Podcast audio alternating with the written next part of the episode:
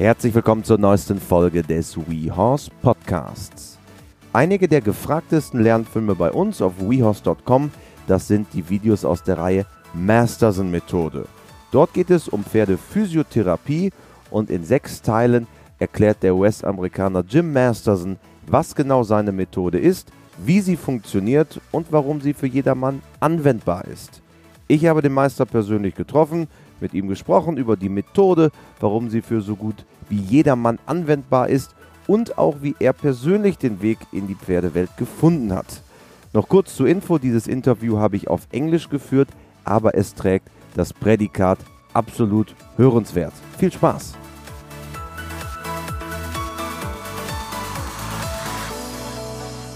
I'm very pleased to have an expert in our WeHorse podcast today, which we are very happy about to meet here in continental Europe. Mm -hmm. Welcome, Jim Masterson. Mm -hmm. I'm happy to be here. Welcome to the WeHorse podcast. Um, we're going to talk about you, going to talk about your method and the way you do stuff, the Masterson method. Many people know it that um, watch the WeHorse videos, for instance, know your books about the we uh, about the Masterson method. What precisely is your method? So it's a method of equine bodywork that we teach horse owners and therapists to release tension in their horses.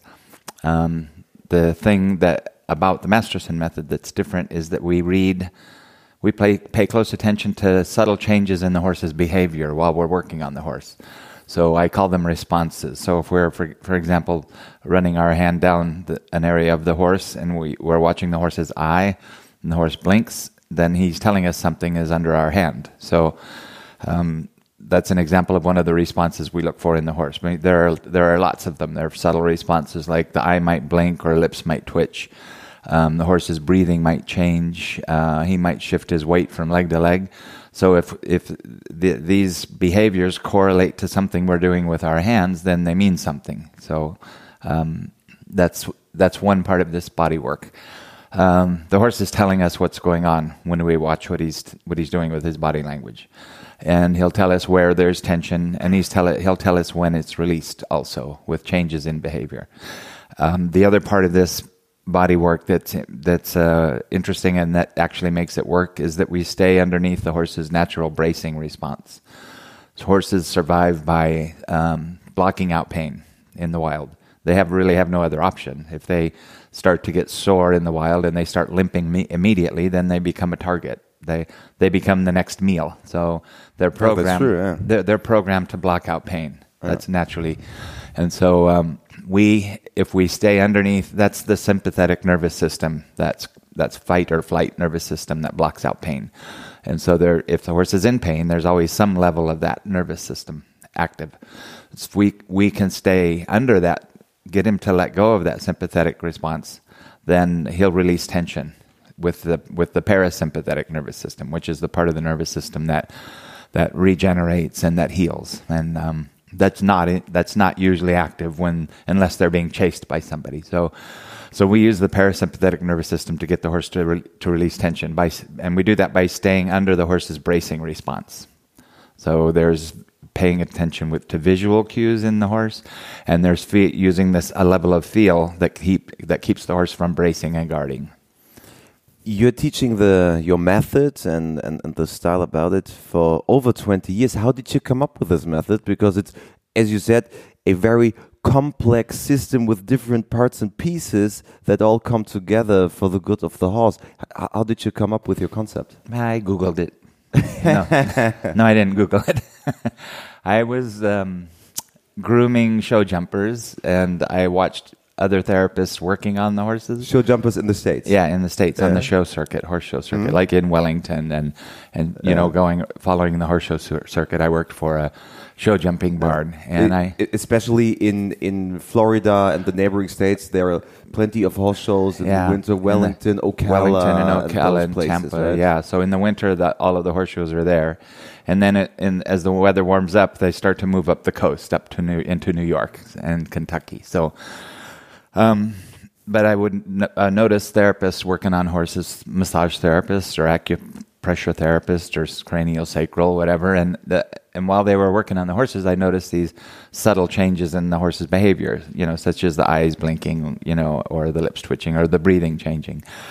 And so the therapist, they probably noticed that too, but they weren't trained. They were trained to do something else than follow that. So they would massage or do whatever they were trained to do. Uh, but I, I wasn't trained to do anything. So I, I was intrigued by the horse's behavior. So I started experimenting with it. And I found that, uh, for example, if you run your hand lightly down the top line of the horse and uh, he gives you a response, like a blink or, or ear, any change, if you're not sure that's you, you go back over that spot again. If you get the same response, then it means something, right? It's not just random. So if, if I, I wasn't trained to massage it or, or do anything, so I just waited there and did nothing. Um, and if I just kept my uh, his attention on that spot long enough, his head would start to drop.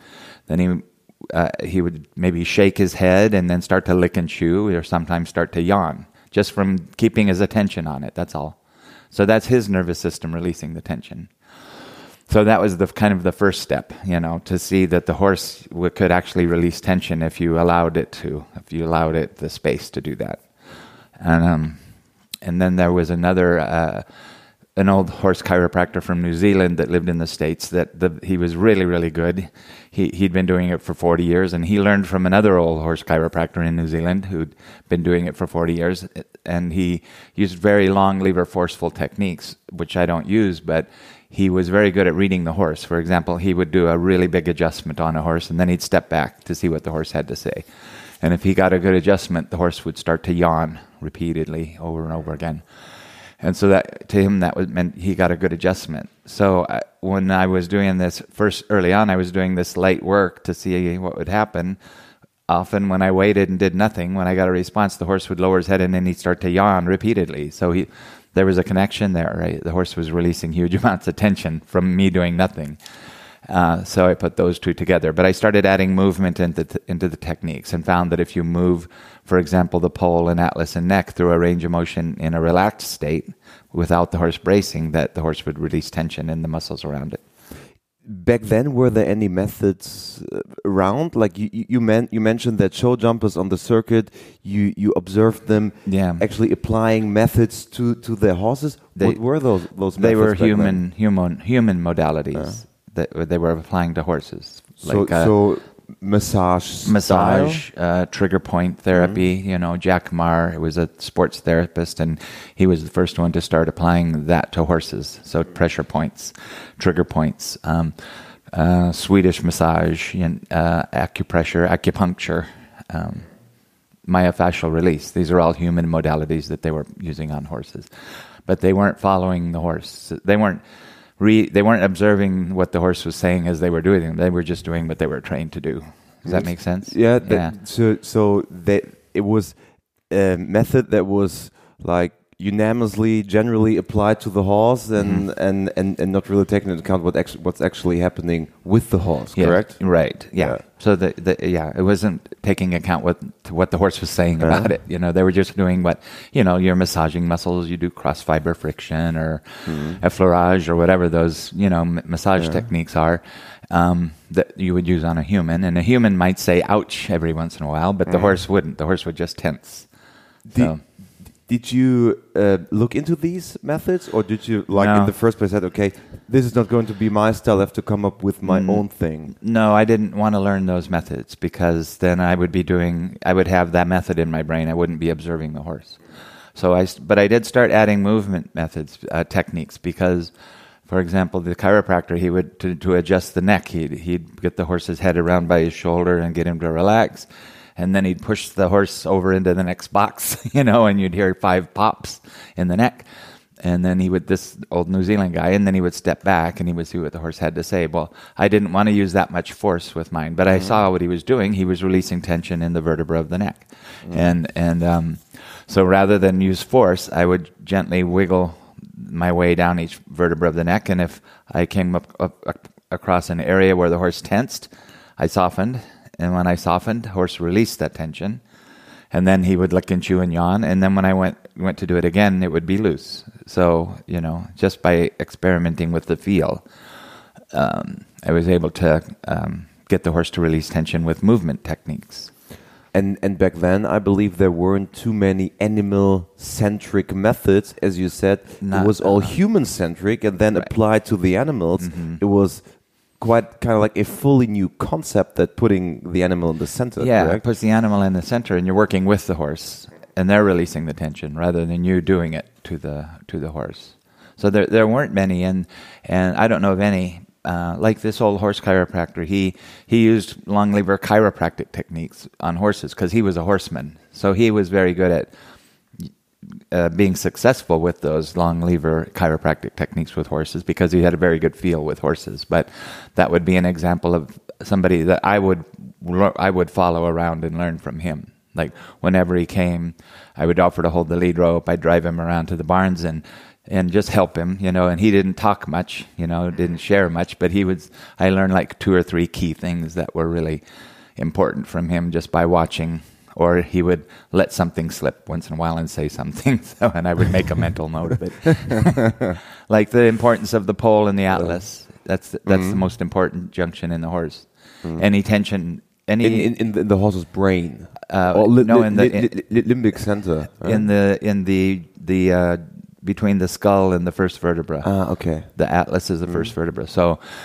anything going on in the horse's body is going to create tension in the atlas, and then that tighten and that'll tighten up, and and that causes the rest of the body to tighten up. So the the atlas is really important. All the nerves from the brain go through here, so to the body. So if when you get tension in the poll, it affects the whole horse. Or if you get if there's anything in the horse that creates tension in the poll, you know anything going in the horse's body shows up in the poll. It goes both ways. So that I learned the importance of that, and then I, and the the neck shoulder withers junction, where the neck and the trunk join, and the forelimbs is is an important junction, and then the sacroiliac and sacrolumbar junction behind, where the hind limbs join the body. All the force from the hind limbs transfer into the body at that junction, and if it gets torqued, you know, I like to think of it not as alignment, misalignment. I think of it more as the tension that's putting twist on these junctions. And that when those twist, then the muscles around them spasm to protect it, and then you have loss of range of motion and, and pain in the horse. And so if you can release those junctions, all the muscles around it let go too. And every human can relate to that as well. Wh- wh- When you have uh, an aching back, Well, you, yeah, so the the junctions not worked probably as well. no, yeah, and sacroiliac pain in people, Yeah. the muscle spasms, you feel it all the way down your leg. Exactly. Everything tightens up. So if you can release that tension, then feels good. and then the horse, the horse, you notice there, there will be an improvement in movement in the Uh-huh. horse. So it's about results. You know, with this method, you get it's about seeing results afterwards in the horse's movement, but you see results during the work because the horse is telling you with these responses, the yawning, you know, that it's working, or he'll drop his head and start to wobble on his legs. You know.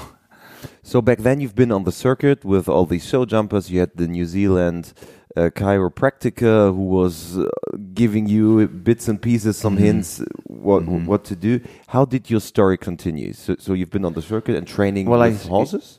Uh, yeah, well, I was grooming Yeah. and and haul, hauling horses, driving them for the show barn, and then I started working on the our barn's horses. Just I was learning on them, and then I started working on other trainers' horses, and then eventually I just worked on horses. I just went from show to show to show and worked on horses. Um, but I knew people wanted to learn this early on because it's so interactive with the horse. I don't know if you saw the demo yesterday, but you, you get the horse laying on your shoulder or, and and releasing tension in his poll, and uh, horse owners want to learn it because it's very interactive with the horse. So I started teaching seminars to, on weekends between the shows to horse owners and then therapists wanted to learn it, other therapists, because they saw the value of learning to read the horse. You can integrate it into other modalities. And so they wanted to learn more. So we I put together a five day advanced course, and then they wanted certification. I, since I didn't even have certification, I thought, well, this is a tricky one. But we put together a program of case studies and having mentors and coaches work with them, and so that they can get good at the techniques, and then they can become certified. What's your personal background? Have, have you been growing up with horses as well? Well, when I was a kid, we had uh, our family horse, and then I had my pony, and then I I got away from horses for a long time, and then got back with them when I um, uh, started grooming the show jumpers. And where about in the states are you originally from? Are you also from from the southern part, from Florida? I'm from California, California. Yeah. Nice. but I live in Iowa now, which is Uh, in the Midwest. Yeah. But most of my work is travel on the Uh, road. And your patients, could, could you say patients? Probably, yeah. Um, your patients or, or your clients value your work because you make horses better Mhm. and you you um, improve stability, you im- improve Right. strength, Yeah, strength, suppleness, suppleness. straightness in the horse. They Mhm. start to get crooked. You know, the horse starts bracing on one rein. Uh, he's bracing because of discomfort, probably up in here, or it could be something behind. But he's bracing some, against something because it's uncomfortable. And when you feel the bracing, you you try to train him not to mm-hmm. brace. Well, you're not really helping him by training him not to brace because the muscles are still tight. Mm. So if you can release the tension that's causing the bracing, mm-hmm. then you have an even horse, you know, a supple horse. So, so would you would you say that with applying the Masterson method, horses generally get better, regardless whether it's a horse from the Western s- w- w- Right. Western sport, a show jumper, mm-hmm. dressage horse, or Yeah. just my my horse for riding in the woods? Yeah, yeah. You're it'll, you're going to improve the movement in the horse. They mm-hmm. all have their own um, issues. You know, for example, your horse that's riding in the wood is just going straight the whole life, right? Mm-hmm. So he doesn't have much flexibility, and so as he gets older, he'll start to get stiffer, and so you can help keep him loosening up. Uh, the dressage horse has a different set of issues. They're using a lot of mus- core muscles, and they need to be able to collect, and um, and especially depending on how they're ridden. You know, um, if they're ridden properly and conditioned slowly, they're going to be healthy and remain supple and strong. But if they're not, then they're going to be gets tighter and tighter and tighter in certain areas, and they're going to lose their suppleness, which is an important part of of training that I think gets lost. The suppleness, flexibility. How important is it to take into account the horse's circumstances? As you said, being trained in a dressage way, being a show jumper, being the horse Mm-hmm. Uh-huh. for going into the woods, Yeah, or the yeah, or Western horses, or whatever. Western horse. Well, you you you go in with a blank slate, you know, because you don't you we with this method we evaluate the horse. We can find we we find out where he's sore. We find out where he's restricted. They mean two different things. So, um, but you could you you go in and uh, what you find is what you work on. But you might you might go in and to work on a dressage horse and you'll see a lot of muscle built up here, you know, behind the jaw, which is a sign he's been bracing. Uh, you might feel super soreness in the hamstrings, very sore in the hamstrings.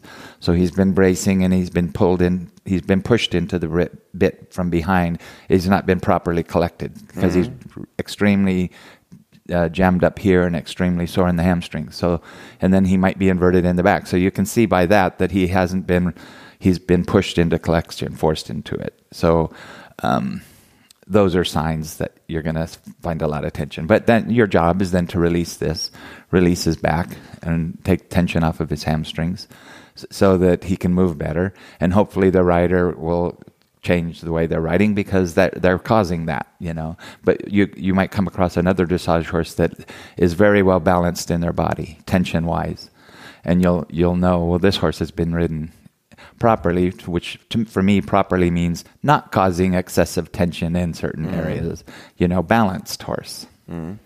Do you also have to take into account the the rider's abilities? Because you you, you just said if if you always just come in just to fix things, Right. Mhm. You- it's probably not the way to go, is it? No, because you, whatever's causing what you're finding in the body, you want to mm-hmm. find out what the the primary issue mm. is. So the primary issue could be the rider.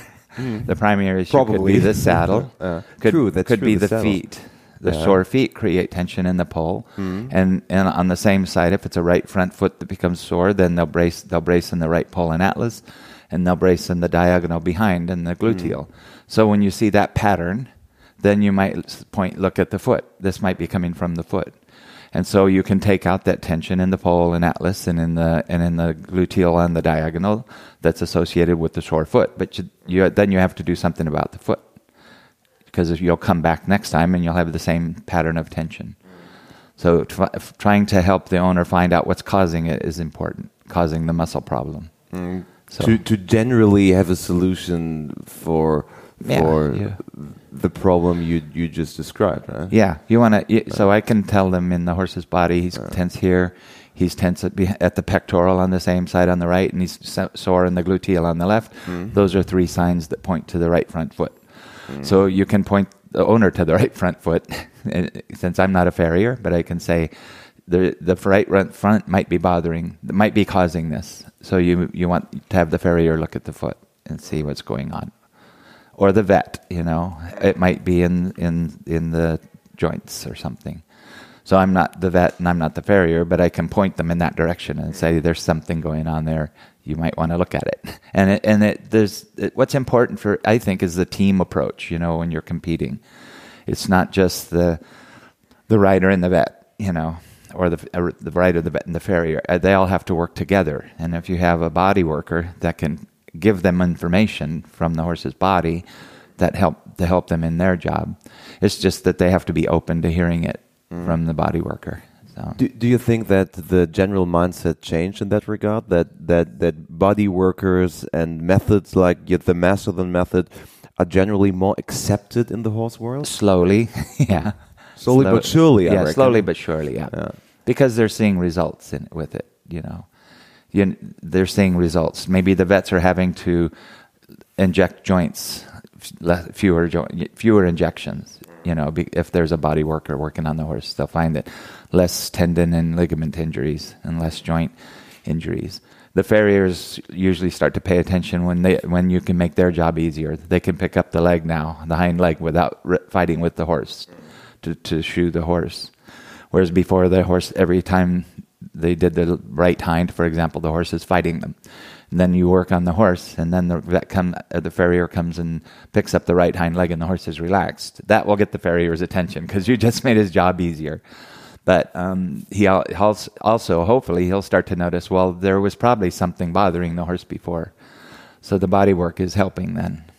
What is a success uh, in in your sense? Like, is it the the the better result on a horse show? Is it the welfare of the horse? Is it the farrier that is happier about Yeah. some little issues? What what is the ultimate goal for Well, you? that's uh, uh, the all of those are success for me because I w- I don't want to see a horse competing that's in pain. So you know the the goal for me is to have the horse happy and comfortable in his job, and then then I'm happy if he wins. You know, but I'm not happy if he wins if he's in pain.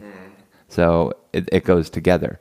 You know, the the goal is for the horse to move better because the owner is the owner is the one that's paying the bills, right? So you want it, the owner to be happy. You want him to, to win, but I don't want the I don't want him to win if the horse at the horse's expense.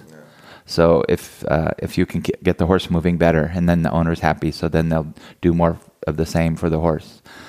Um, I, I had a success story with a farrier who uh, I, I used to go with the U.S. endurance team every two years to the to the WEG, and the first to the time World Equestrian Games. yeah. And the first time was in, in 2006 at Aachen. So that was the first time I came to Germany. Here in Germany, yeah. Yeah. And which was great because I came for two weeks before the event, you know, as we're conditioning the horses and working on the horses. And then uh, during the event, uh, during the, the holds between the loops, uh, you know, they'll do a 20 mile loop or whatever and come back. And then the vets uh, jog the horse to make sure he's still sound. They've given water, food for 45 minutes. The, the shoer checks the feet, and I do the body work, and then the horse goes back for the next round. Um, Uh, well- is it allowed in those vet checks act- actually to have the own body worker coming in and and also um, working on the horse? yeah. mhm. Ah, okay. Yeah, which is good because you can release. They get sore in their lower back or shoulders. You can loosen them up while they're eating and getting their their uh, their food, their water, and getting hydrated. So they're going to move better and be more better off when they go back out. Um, so. Um, but the team farrier, he was a nice guy. We got along great, but he didn't think the body work was much, you know. And um, but I we got we got to become friends, and after the event, I would run into him in North Carolina or somewhere at other events, And uh, but one time he had a horse, and it was a very uh, one of the riders had a very good horse, and the farrier was having a really hard time shoeing the horse behind, and the horse was starting to not go go well behind, and so the owner and the farrier were, were, were both concerned. So I worked on the owner knew me, so he asked me to work on the horse, and I worked on the horse's hind end, and then. Um, the farrier went to do the feet and he could pick up the hind leg and he thought, oh, there's something to this, you know. And then the rider felt the horse getting better. So uh, that farrier now, he prefers to have the, all of the horses whenever he can work on, have body work before he shoes them. Not oh, really? because it makes his job easier, but he realizes now he's shoeing the horse to a natural posture, not a compensating posture. So when the horse is compensating for pain, he's going to not be standing the mm-hmm. same. He, he's standing differently yeah, co- compared to a relaxed mode. Yeah, to to a natural posture. You know the yeah, you know, a compensating posture might be the horse is in like this. You know, he's kind of tight like this, so the legs aren't really in a natural straightness. So, so now he prefers to, to shoe to a natural posture. So if you work on the horse, and you get the tension out of the core muscles and the and the postural muscles. The horse has been compensating. The horse stands in a natural stance, and then he trims the feet. How, how did you um, come in touch with the endurance scene? Because the endurance scene in, in, in the States isn't necessarily big, I reckon. Uh, how, how, did the connection uh, came up with endurance? I, I, when I was in Florida, I happened to work on Valerie Kanavy's horses, and she was a two-time world champion. Um, and so I worked on her horses, and she liked the results. And then um, about then three months later, I was up north driving somewhere in Michigan, someplace, and uh, to some barn somewhere, and the phone rings, and it's Valerie, and she said they just made her the chef d'equipe of the team, the endurance team for the 2006 WEG. So she asked me if I would go with the team. So that's how that got started. And then uh, every two years, the, the next chef d'equipe the, the, a lot of the riders were the same, and they liked they liked me to be to be working on their horses. So every two years, I would volunteer to go with the team. They would pay my expenses, and I would go with them. So I got to some nice vacations. You know, I got to go to Malaysia and uh, Normandy and England, which I go anyways, and so um, so that's how I got hooked up with the with the team. Mm, so the, the the big horse shows, the big e events all around the world for the endurance team, and and and the the results speak for themselves. If if, if you make the horses better, and especially in combination with the farrier, that are two very important elements for endurance. Yeah, yeah, yeah, yeah, they are. Yeah.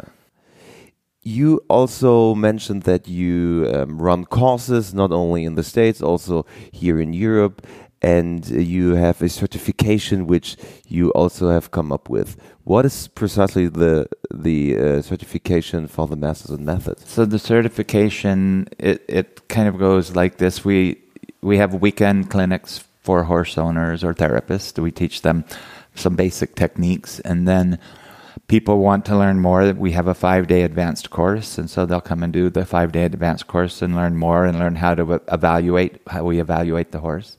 Um, and by evaluation, part of the evaluation, the important part is not just seeing where the horse is sore, but seeing, trying to find out what's causing it. So, like I pointed out, certain patterns pull, uh, pectoral, diagonal gluteal point to a foot. You know, so we want to start to find out what's causing what. So um, we learn the evaluation, we learn more techniques, and then if people want to get certification, we have a fieldwork program where they go out and do case studies and they turn the case studies in, and the mentor gives them feedback from to the case study. So it's an interactive learning process. It's just a little bit from a distance. Um, and then during that field work, you have to meet up occasionally with the coach and work one on one with the coach. And then to, at the end, when you're ready, if you're ready to go, you go to a final course with me, a final two day course and then if uh, then you're certified, which means it, just certification means you've gone through our course of training and that you're proficient in the techniques, mm. and would you, no, then you're good to go. Mm. Would you say that everyone can learn the Masterson methods? I would say that almost everyone can learn the Masterson method. Yeah, it's just it's just some people start out a little better than others, and and um, but it's very practical method and it's a lot of it's about feel so some people have better feel than others but it, the goal of the program is to get you get everybody up to that level of proficiency that they can do this. So, so if you if it takes extra work, it takes extra work. But and anyone can uh, learn to do this. So, it just uh, it's just the goal is to become proficient in the techniques, not just go through the steps of the training. And that's what we support you in the training is being becoming good at doing the techniques. Yeah, and and having the techniques, and and you also mentioned that taken into account the the reaction of the horse to to to every method you apply. That's very important. Also to and and that's the difference. The we were talking about uh, at the beginning of our conversation that it's a horse centric method. Mm -hmm. It is the horse that is in the, in in the center yes. of of the method, and the reactions probably everyone can learn if the horse or or observe if the horse blinks mm-hmm. after you apply yeah. something. Yeah, everybody can learn that. Yeah. And the and the interesting thing is every horse is different too. So you're really learning you're you're you're learning about horses in general, how they behave, but eh, by working on so many different kinds of horses. Some horses are very stoic and they won't tell you much, so you have to look for the smaller signs. Some horses are more bracing when you ask for the movement, and you and you have to learn to yield when they brace, and you become very good at it through practice. You be very your feel gets very refined, and you feel the horse start to brace. You soften before it braces, and then that I mean, as your feel gets better, you get better at it. That's why the practice is important. And a lot of people, you know, they they say that it affects their riding too. When they get on a horse to ride, they have much better feel because they've learned to when when you're, for example, going down the the neck to um, w- move the vertebra of the neck, and you're asking for a little movement and softening, movement, softening, and if you hit a spot on the neck where there's tension, say at C3, it's tight. When you get there with this hand, the horse will brace. So you have to soften then, and then when the horse relaxes, you ask for the movement. So you get very good at softening before you feel the brace. And so when they get on the horse, their hands are a lot better because now they're naturally, not even thinking about it, when the horse starts to brace, they give it a little yield, you know, mm. naturally. Are you also inspired by by other methods, by by other techniques? Do you look into this? Um, I don't. I don't study them uh, uh, because um, I don't like to get too much in my head about things. But um, I'll notice things about other methods that I like that maybe I would integrate or incorporate into this. So for example, the, as a uh, chiropractor showed me a craniosacral technique um, with horses, and and so she showed me what she was doing with the tail in her hand, and so I did it, and I was trying to do it the way she was t- teaching me, and um, I noticed the horse blink, so I changed what I was doing. so rather than feeling for some uh, cranial pulse, I noticed the horse blink. So I did. I stopped there, and the horse started yawning and dropped his head and released tension. So I took that. That was a n- nice technique she was showing me, but since I'm not trained to feel the cranial pulse, I went with the horse blink and that and it worked. So that's an example of a technique that we use now that started as a craniosacral technique and and and um, but I was following the horse. But a lot of times I remember I'd be working on a horse down in Wellington and and so, a therapist would walk by the the stall and look in and say, um, "Oh, you do myofascial release," and I go, "Oh yeah, I do myofascial." And then I go home and say, "What's myofascial release?" And I say, "Oh yeah, I'm doing that," but because I'm following the horse, what the, what the horse said, and it turned out the horse was teaching me how myofascial release works. So, but it's kind of cool, you know, be, and it's very effective because the horse is telling you exactly what's working and what's not. So if you're doing my, if you are a myofascial therapist, you could go in and do your technique on the horse, and if you watch the horse, he's going to help you do it better. Mm. So it integrates really well with other Excellent. modalities. Jim, at the end of every WeHorse podcast, we have the four classical WeHorse questions. Oh, I've and heard about those. I gotta oh. go. I wonder if you're prepared. But no, uh, I am not. so ahead. the first question I would like to ask you is: Do you have a motto? A motto? A motto. Oh, it, it, we we have a few that we use. One, uh, less is more. Uh, that, that, that's a very classical one. Less is oh, more. it is. Okay. Do I have to have another one? you have another one. no, I don't. I was asking if I have to have another no, one. No, no, that, okay. That's totally. Can fine. I use that one? Of course, yeah. of course. Fully accepted. um, question number two is Who inspired you, especially in your professional life, the most? I, I think that that old horse chiropractor that uh, From New Zealand. Yeah, yeah, and then uh, also a guy I worked with for nine years on the horse show circuit. You know, he he uh, he took me on because we we were both inspired by this old horse chiropractor, and so uh, he had he had lots of clients. He you know this uh, his name is Bill Stanton, and so when he needed help, he uh, asked me to work for him. So we worked together for nine years and did you know, like I, I think probably 700 horses a year I did for for years um, because he had so many horse show clients. So I got a lot of uh, learned a lot doing that. But the we were both inspired by this old horse chi- chiropractor who'd come out to Wellington and work on the horses. He laid the groundwork. Yeah, I laid the groundwork.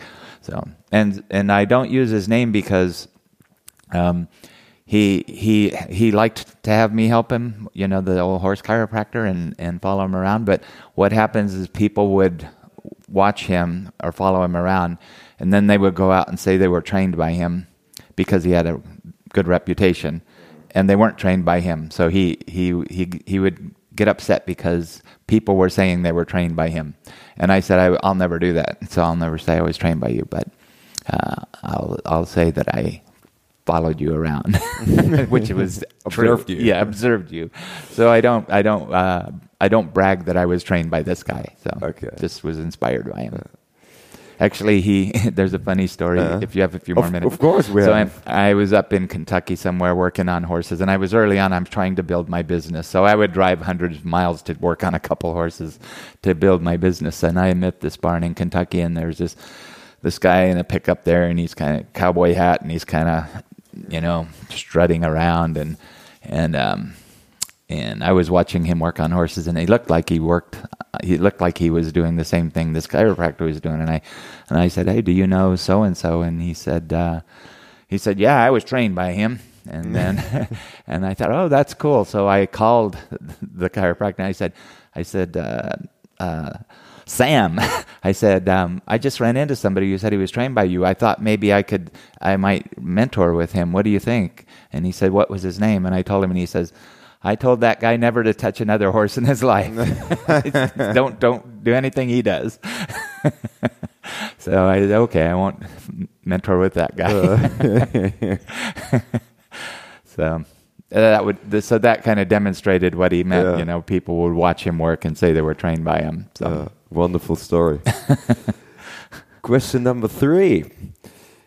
If you could recommend one thing to a rider or horse person, Mm-hmm. what would it be? Oh, it would be slow down and soften and wait for the horse to, a little more. I think a lot of times when we're riding or training the horse, we're asking the horse to do something, and the horse, um, the horse is getting it, but we don't recognize that the horse is getting it yet. So we ask for more, and then the horse gets confused. So when you ask the horse for something, wait and uh, try to pay attention to see if he's getting it. Rather than to keep asking for more before he's Don't got it. rush. Don't rush it. Yeah. Mm. And um, at last, I would like you to complete this sentence for me.